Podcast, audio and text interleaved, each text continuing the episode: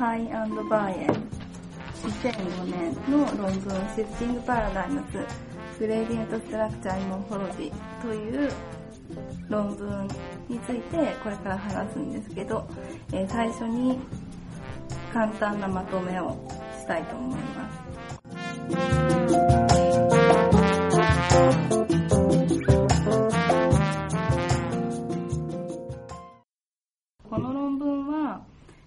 今までの、まあ、形態論の考え方を、まあ、シフトしていこうというような 提案なんですけど、えっと、今までの見方っていうのが、えー、まあ、この論文だとシンボリックな見方で新しく提案されるのがサブシンボリックな見方ということです。でサブシンボリックなその新しい見方はどういう見方かっていうと、えー、パーツの組み合わせではなくて全て確率論的に考えるというものです。でなので今までは、えーと、例えば1つの5があったら、えー、5根があってそのそれにまあ屈折形態形態素がくっついて、まあ、派生のさらに形態がくっついてとかえそういったま足し算的に見ていたっていうのが基本なんですけども、え新しい見方だと、え、そうではなくて、え、もう少し何て言うんですかね。えと全体としての、え、確率頻度とかあと組み合わせにしても、え足す1たす2みたいな感じではなくて、えっと、それがどれだけの確率で狂気するかとか、えー、まあ基本的に頻度なんですかね、うん、えー、そういうので、えー、もう少しその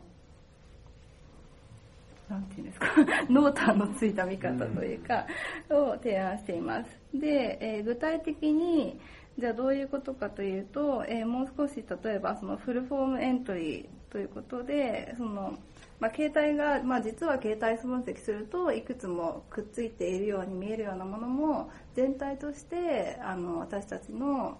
えー、まあ、レキシコン語彙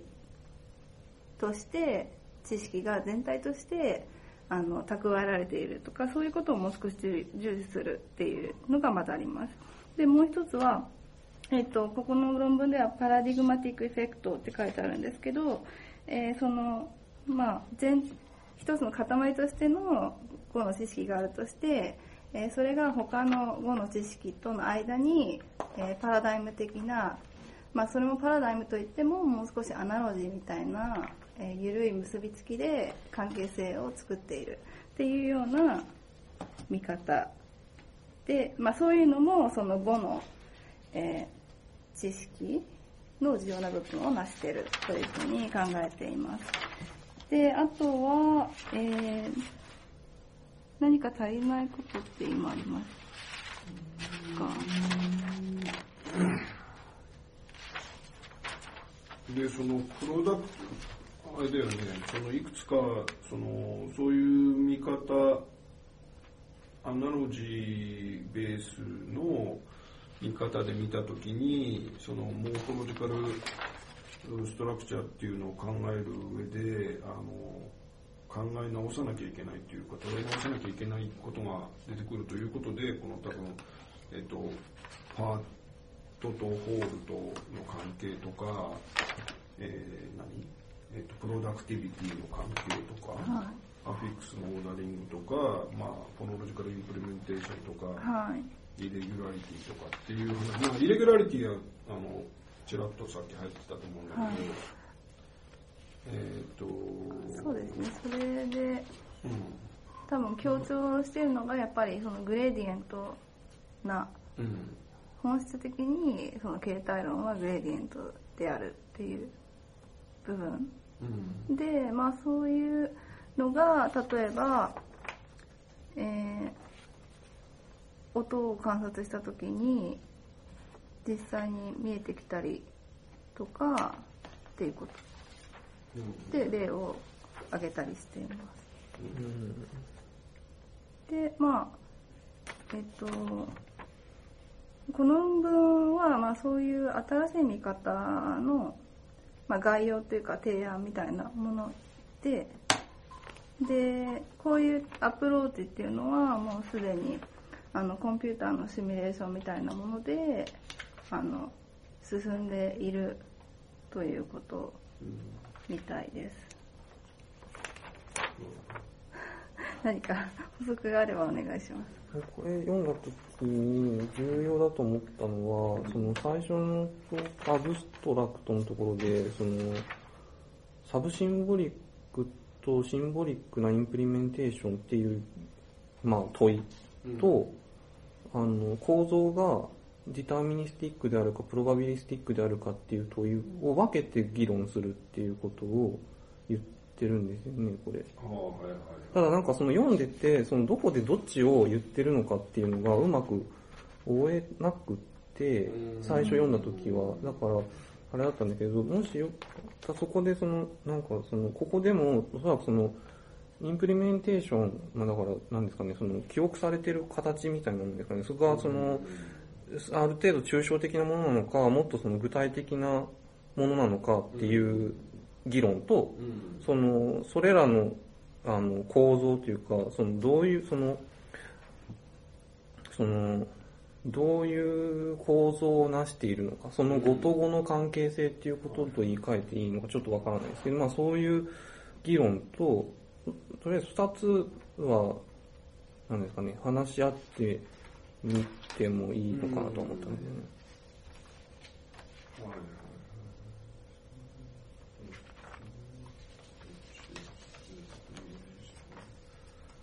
はいはいはい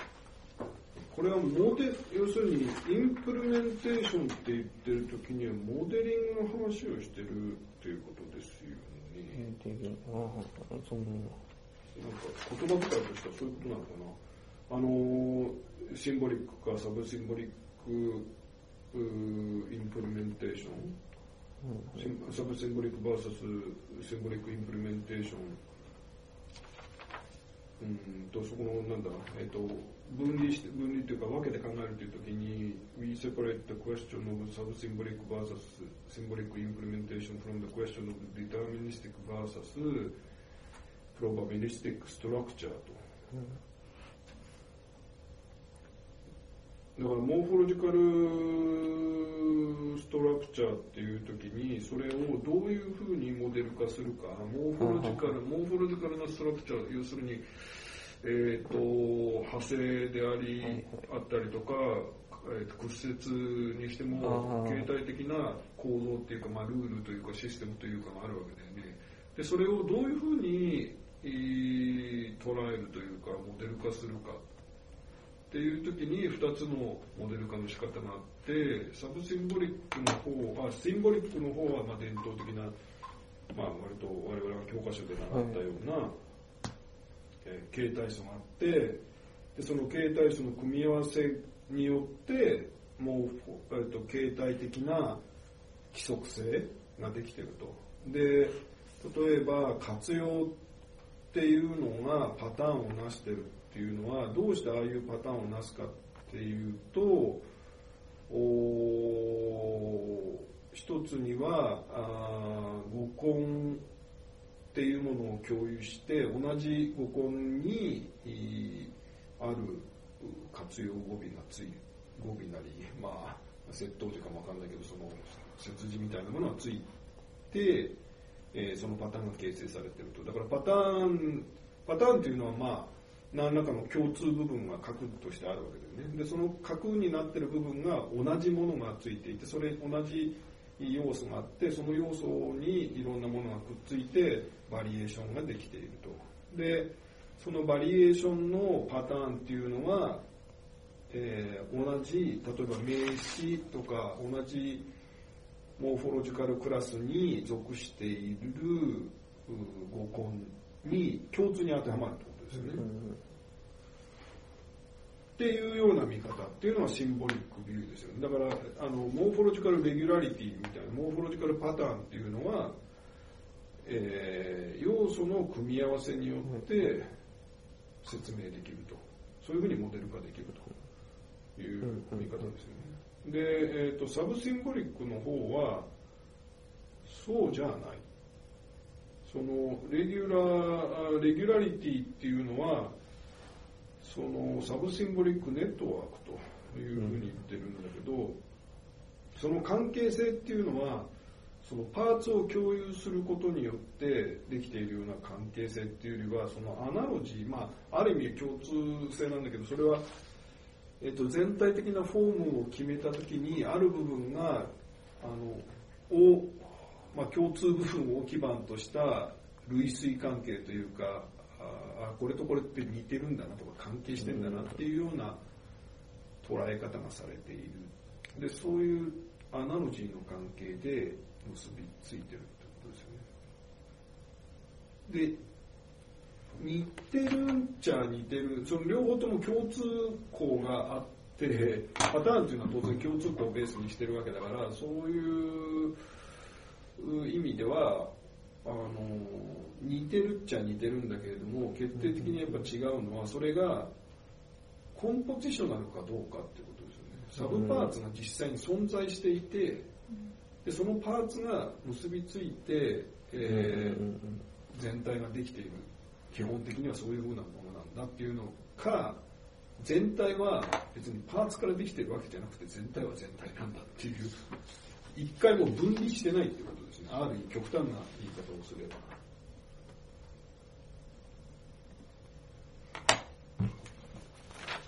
捉え方として、まあ、決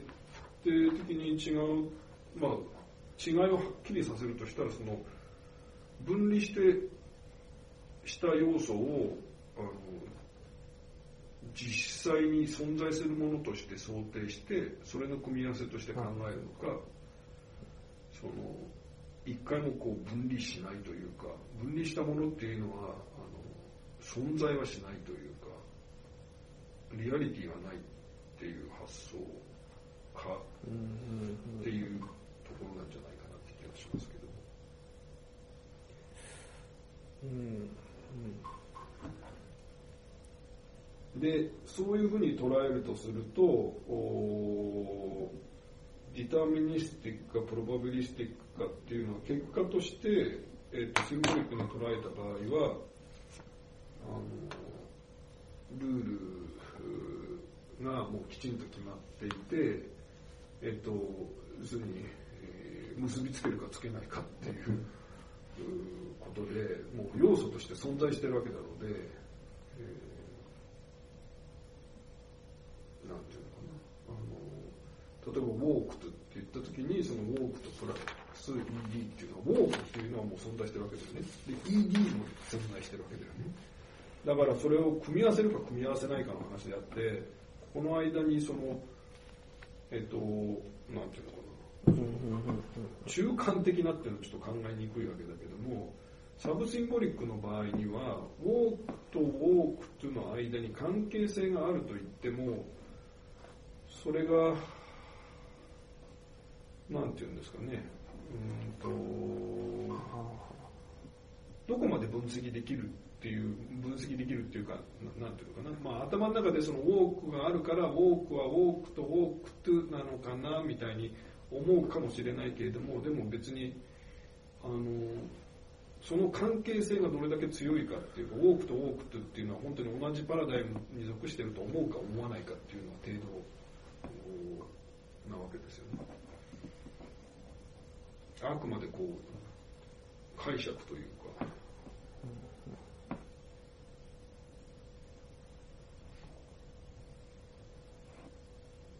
だからすごいプロダクティブに動いてるような時っていうのはウォークとウォークっていうのはあたかもそのウォークからウォークっていうのが派生してるような使われ方をしてるかもしれないけれども実際はそれが関係してるってことは意識していっても関係してるから使ってるだけであってそのウォークに ED をつけてるっていう話で生成されてるわけではないっていうことなんだろうなきっと。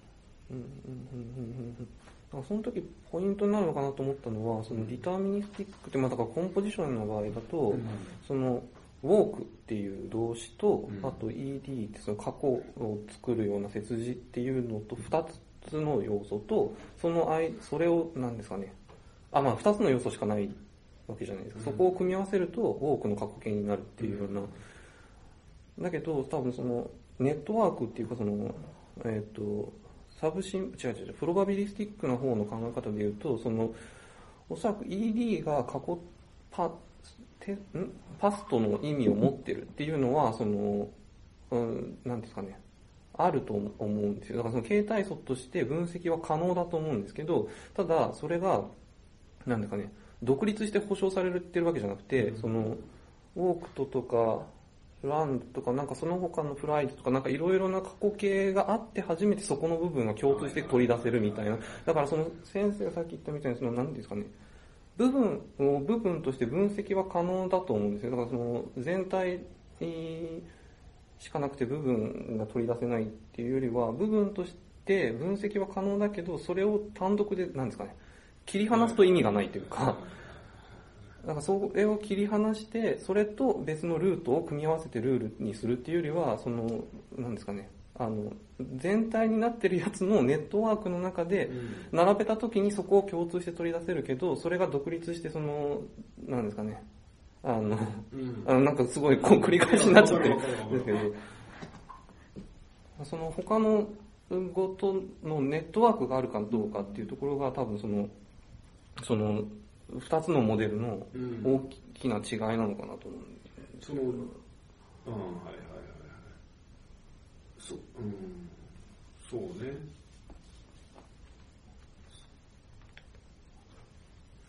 うん。それがだから他にあることを、他に ED で過去形を表すっていう形があると。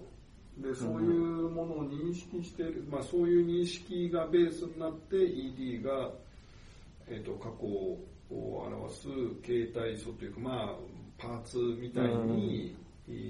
思えているっていうことですよね。それは、だからこれが、うん、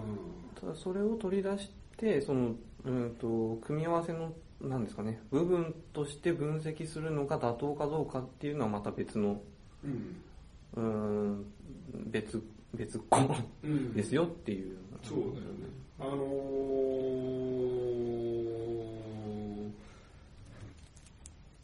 えっ、と、二つ言いたいことあるんだけど、一個は、えっ、ーと、覚えていられなかった、その。えっ、ーと、一つは、あのー、取り出せるっていうのが、なんていうのかな、あくまで結果論という、はいはいはいだよね。その、あるから取り出せるんじゃなくて、そうそうそうです。取り出してみろと言われれば、まあ、ここかなみたいな感じでの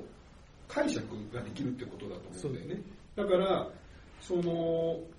ED が、E、その、なななんていうのかな、その時に思い浮かんだ、そのネットワーク、ED で終わってる5のネットワークというか、セットみたいなものを頭に思い浮かべた時に、ああ、これ ED って取り出せるわっていうふうに、感じられるほどの規則性が、まあ、割とはっきりとした規則性が見えると、あ、これが過去形でしょみたいな感じになるけれども、あのーそれってす、なんていうのかな、すごく、そのパターンの中で感じられてるだけで、あの、こうある意味サイコ ED 自体自体にサイコロジカルリアリティがないっていうことだよね。はいはい。でそれがすごく分かりやすいのは例えばあの複統合的な僕がやってるのは複統合的な言語だからそのモーフィンが結構いっぱいたくさんあったりするんだけどその語の中で。それでそれを、まあ、パターンで見てるとあのよく出てくるやつっていうのはあこのパーツこういう意味だなっていうのを私は分かってる分かっていてあのこれをつけるとこんな意味になるんだよみたいなことを言うんだけど、その切り出し方ってあのなんていうのかなパターンではっきりなななんつったらいいのかな、えっと、切り出す時の形って、えっと、音節に音節の形で出すというか、音節的にこう切り出しやすい形で出てくるというか、だから本当に言ったら、例えば子音と母音のところで分かれるがあはいはいはい。はって、子前のが子音で終わっていて、母音がみたいなところあるんだけど、その、その前の子音まで含めた形で CV で、あの、その、要するに音節構造的に、こう、一個で取り出しやすいような形で取り出すんだよね。だから、そこ、それがすごい面白いのは、やっぱり、パターン的な意識があるんだけれども、その、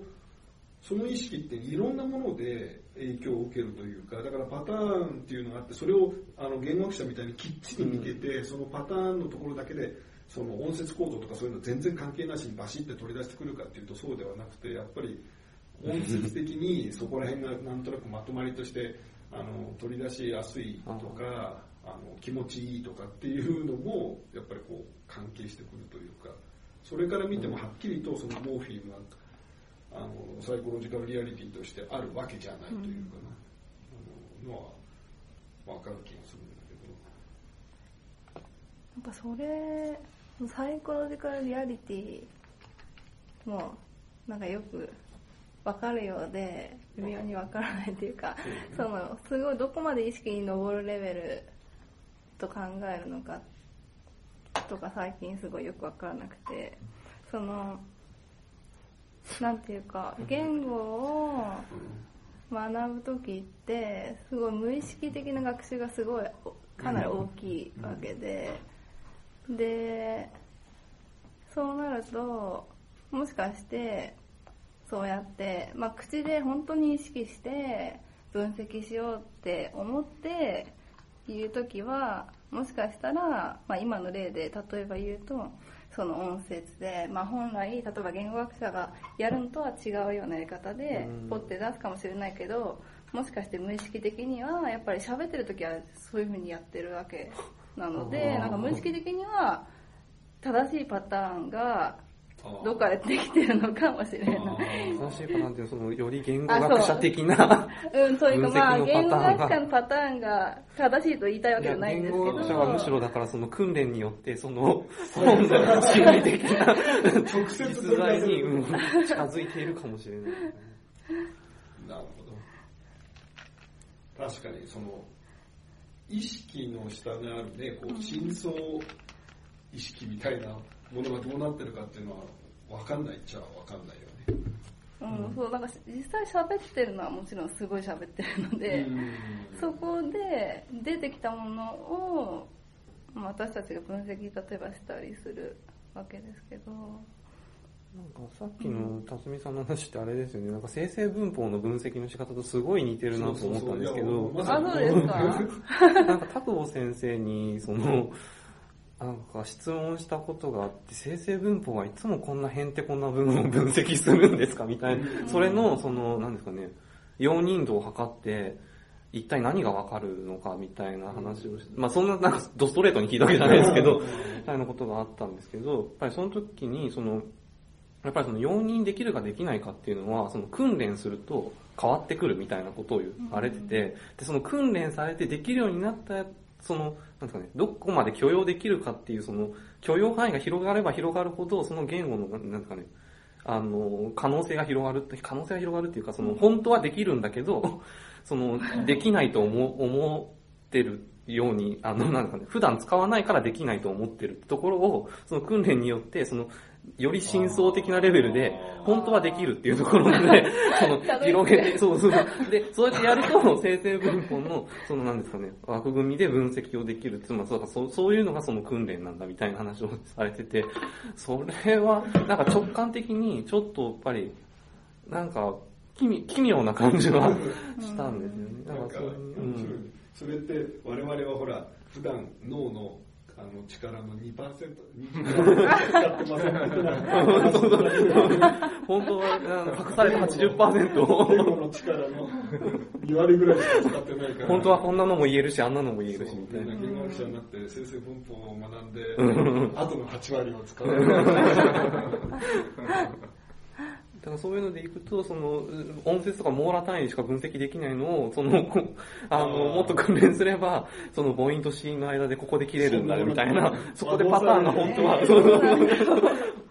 そうやってなんか一緒くたに発音してるからわからないかもしれないけど、子音と母音っていうのでこうきちんと区別できるようになれば、ここでパターンが、あの、切れ目があるのがわかるだろうみたいな。うん。まあね、その例えば国音楽の中でその活用をさあの分析するときにその五段活用とか言ってみたりするっていうのは、まあ、ある意味、ね、日本語話者の,、うんあの捉え方あがそのまま出てる、んあれだよね。要するに CV を分けないから、はその5段とか1段とかいう話になるわけで、分けてみれば別に、ね、母音が変わってるところは別にルートに含めなきゃいいわけだから、そうすると別に何段とかいう話じゃなくて子音終わりか母音終わりかであとはその切字の方の問題だっていうふうにすればっていうのまああれを見るとただまあでもあれでそのじゃあ例えばあの西洋的な言語学を学んでその開眼した人が、うん。あの要するに日本語のより深いところを見えるようになったまあある意味そうなのかな、まあ、そうなのかもしれないんだけどそういうふうに捉えていいのかどうだからあの言語学なり、まあ、生成文法的なああいう見方っていうのを学んで、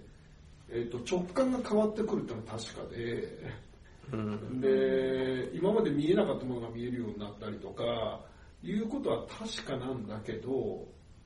それが真実に近づいてるかどうかっていうのはうん。また別の話のような気はしますけどね、うんそのまたその真実って何かっていうのもあるんだけどそれってあくまではなんだある意味ではその、ね、霊語録者が一生懸命訓練を積んだらなんか霊が見えるようになってそういうことなのかな。結局はでもそうだね、うん、どうですかねそこら辺は辰巳さんは真相いや、真意相、いや、真相っていうか、なんか、私は最近、その心理言語学っぽいの読むことが多いので、言語獲得とかやってると、それ、そういうのだと、あの、 explicit learning っていうのと、 implicit learning っていうのをよく言って、まあ、 explicit learning っていうのは、まあ、意識的に、うん。まあ、勉強しようとか、もう少し、まあ、意識がある感じで学習するやつで、 implicit learning っていうのは、もっと、まあ、 usage-based でもよく前提になるような pattern tracking とか、アナロジーとか、そういう自分の意識しないでも経験してるうちに脳が、なまあ、確率論的にいろいろなんか学習してるっていうやつで、なんかやっぱり、なんて言うんですかね、その、私たちがこうやって喋ったり分析したりするレベル以外の部分で言語しようってすごい、そういう以外の部分がすごい大きいはずで、全部意識的にやってるわけじゃなくて、もちろん。なので、なんかそうやって考えると、うん、その、なんですかね、よくその、まあこういうのでも、なんか、うんそう、そこら辺がわかんないですよ、その、意識レベルで、なんかどこまでのことをも求めて研究するのかとか、なんか、そこら辺が最近よくわからないですね。その話で多分もう一個のその subsymbolic か symbolic かみたいな話とちょっと繋がってくると思うんですけど、その、あの、 explicit と implicit と対比させた時の implicit の方は、おそらくその、あれですよね、その、いろんな経験がある中で、勝手にパターンを見ちゃうっていうことですよね。だから、だからそ、それ、そのパターンで、その、さっきのあれですよね、その、パターンの切り出し方っていう意味だと、その音節とか網羅っていうところ以外で、切れ目を作ることが可能かどうかっていうか、その、あの、実際に、あの、なんですかね、触れているその経験うんから、そういうパターンの切り出しが可能になるかどうかっていうことだと思うんですけど、どうなんですかね。思うんですけど。どうそうね。なんかその、さっきの先生の例だと、普通にその話者で喋ってる限りだと、おそらくその音節単位で切り出すのが自然なんだろうなと思いますし、うん、日本語話者の感覚としても、まあ文字の影響もかなり大きいと思いますけど、その文字単位で切り出すっていうところはあると思うんですよね。だから、それ以上の、その、なんですかね、その文字とか普通に話したりとかっていう系からその形成されるパターンを凌駕するような、その別のところのパで切り出すようしたくなるような動機、その、それを、なんですかね、動機づけるような経験が、うん、普段の生活でどれぐらいあるのかって考えると、まあ一つはあれだよね、その音節っていうかまあ、あ音節というか、えっ、ー、と、例えば CV があった時に CV をまとめてやっぱり C を、なんていうのかな、えっ、ー、と、あの、頭に音セットとかして考えやすいっていうのは、その、単独で現れうるものの、あの、フォノタクティックストラクチャーというか、が、あの、やっぱ絡んでるとは思うんだけど、その、母音でいきなり始まるっていうのはなくて、大体母音の場合は最初に、まあ、聞こえ、すごい聞こえにくいけど、でも大体グロータルストップが入ってるとか、だから、必ず何らかの死因が入ってっぽいと、そういうふうにまあ記述されてんだけど、とかは。だから、あの必ず何らかのこうオンセットみたいなものがあって、いきなりその母音っていうのが、例えばないとすれば、そうすると、それで取り出して認識しようと思った途端に、やっぱり母音から始まってるっていう捉え方は、しかも前に死因があるのに、うん、みたいな。それか、まあ、切る時の、あれがその CV であったら、その C で切って V から始まるっていうような、あの、のに、まあ、不自然さを感じるっていうところもあるのかもしれないけれども、その、そこだけで認識しようと思った途端に、やっぱり、ある意味、その単独で現れうるものと同じような、あの、ことが期待されちゃうのかもしれないよね。うん、それも、あの、面白い仮説だと思うんだけど、例えばその、えっ、と、その、形態層の認識っていうか取り出し方が、うん、その音節構造と、あの、単独で現れる単語の音節構造と、例えば、